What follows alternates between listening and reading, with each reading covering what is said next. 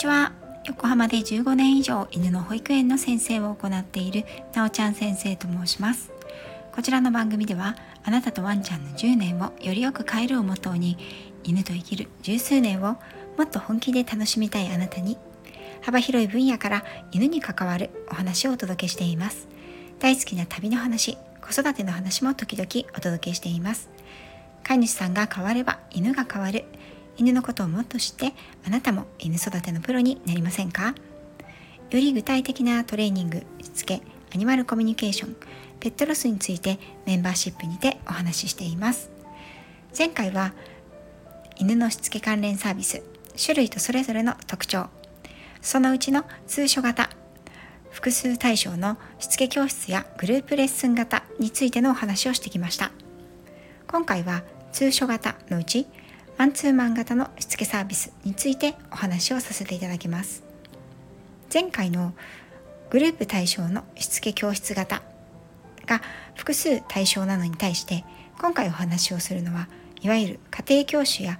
個別指導のようなマンツーマン型になります。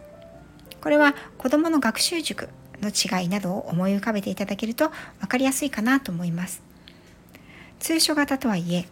自宅にトレーナーさんや訓練士さんがやってきて指導をする出張型と飼い主さんが犬を連れて訓練施設や公園などで行う通い型があります。よくしつけ教室などのグループレッスンとプライベートレッスンどちらがいいですか？と聞かれることがあります。教室型とプライベートマンツーマン型の最大の違いは個別のアドバイスや個別の問題に対して的確なピンポイントの回答をしてくれるかどうかになります。少人数のクラスでない限りそれぞれの飼い主さんとワンちゃんの個別のお悩みや課題に寄り添ってくれるということは複数クラスでは難しいというのが現実です。また複数人クラスが内容についてある程度決まっている上で参加者が同じ目標や課題に対して取り組むのに対しマンツーマン型の指導の場合は当然ながら飼い主さんワンちゃんが今悩んでいる問題や今後の希望を伺って個別の内容で対応するということになります。ですので何とかのことについて聞きたい。〇〇に悩んでいる。何とかしたい。というはっきりとした目的意識がある。というようであればプライベートレッスンや出張型のトレーニング。要はマンツーマンマンツーマン型を選ばれた方がいいでしょう。特に今は困っていることはないし何をどう教えていったらいいのかわからない。という方はしつけ教室である種の方向性を示していただいたりご自身とワンちゃんとの課題やこれから同じ目標を持つためにしつけ教室などグループレッスンに参加するということは適しています。特にアジリティ教室やパピー教室ノーズワーク教室などといった内容が特化しているものはマンツーマンのレッスンよりも複数のレッスンの方が適している場合があります。内容特化型のグループレッスンはマンツーマンだと犬が飽きてしまったり集中力が低下してしまうからです。またパピー教室などは子犬の社会化を目的したものでありそのそもそもの目的が新しい出会いや初めての経験を積むということにあったりしますのでこちらはマンツーマンレッスンよりもグループレッスンに最たるもの向いているものと言えると思います。それではこちらも時々聞かれることではありますが出張トレーニングで自宅に来てもらうのとプライベートレッスンでしつけ関連施設に犬を連れて伺うのとどちらの方がいいのか。ということについてお話ししていきます。この用語プライベートレッスンの用語ですね。はあくまでも私が授業の中で使用している区別になりますので各事業者ごとにネーミングなどは多少異なるかと思います。要は犬のホームで行うかアウェイで行うかになります。何が大きく違うかというと対飼い主さん向けに言えばまず多くは料金や対応がまたは対応時間が大きく異なるということです。また中にはどちらかしか対応していないという場合もあります。施設を持っている事業者は犬の保育園やスクール訓練所に代表されますがそこで預かっている預かりトレーニング中の犬たちがいるため出張はできません。施設に来ていただいてプライベートレッスンすることができます。という方も多いです。犬からするとこの場合にはアウェイの場所に赴いてトレーニングを受けることになりますので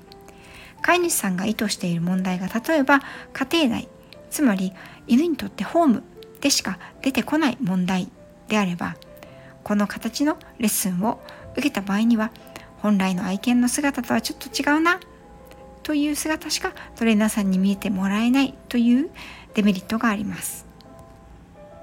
ですが例えば散歩中の引っ張りなどであればそもそもホーム以外の場所で出現する問題ですし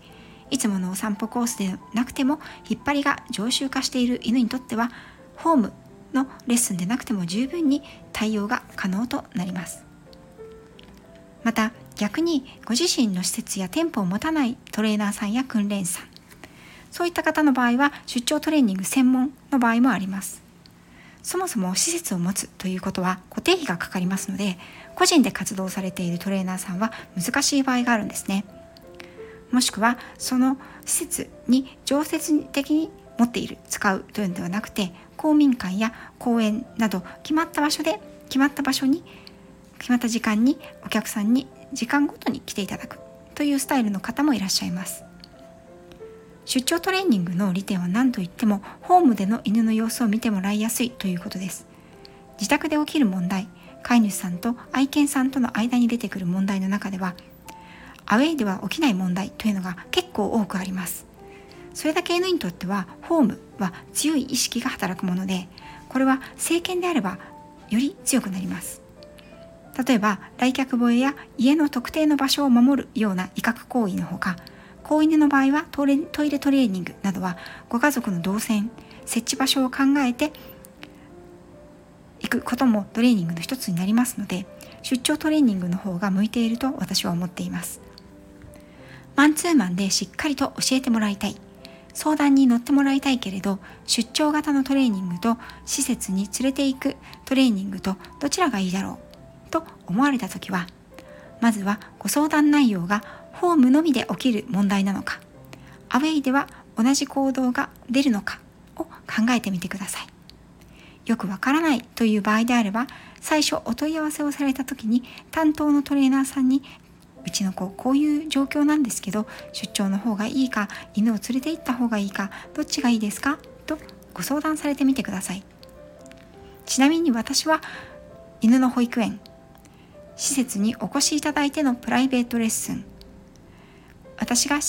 ご自宅に赴いての出張レッスン出張トレーニング全てに対応しています。なぜならそれぞれできることが異なっているからです。お問い合わせをいただいた時点でそのお問い合わせ内容をお伺いしてどの方法が一番良いかどのトレーニング体制が一番いいのかをご提案させていただいています。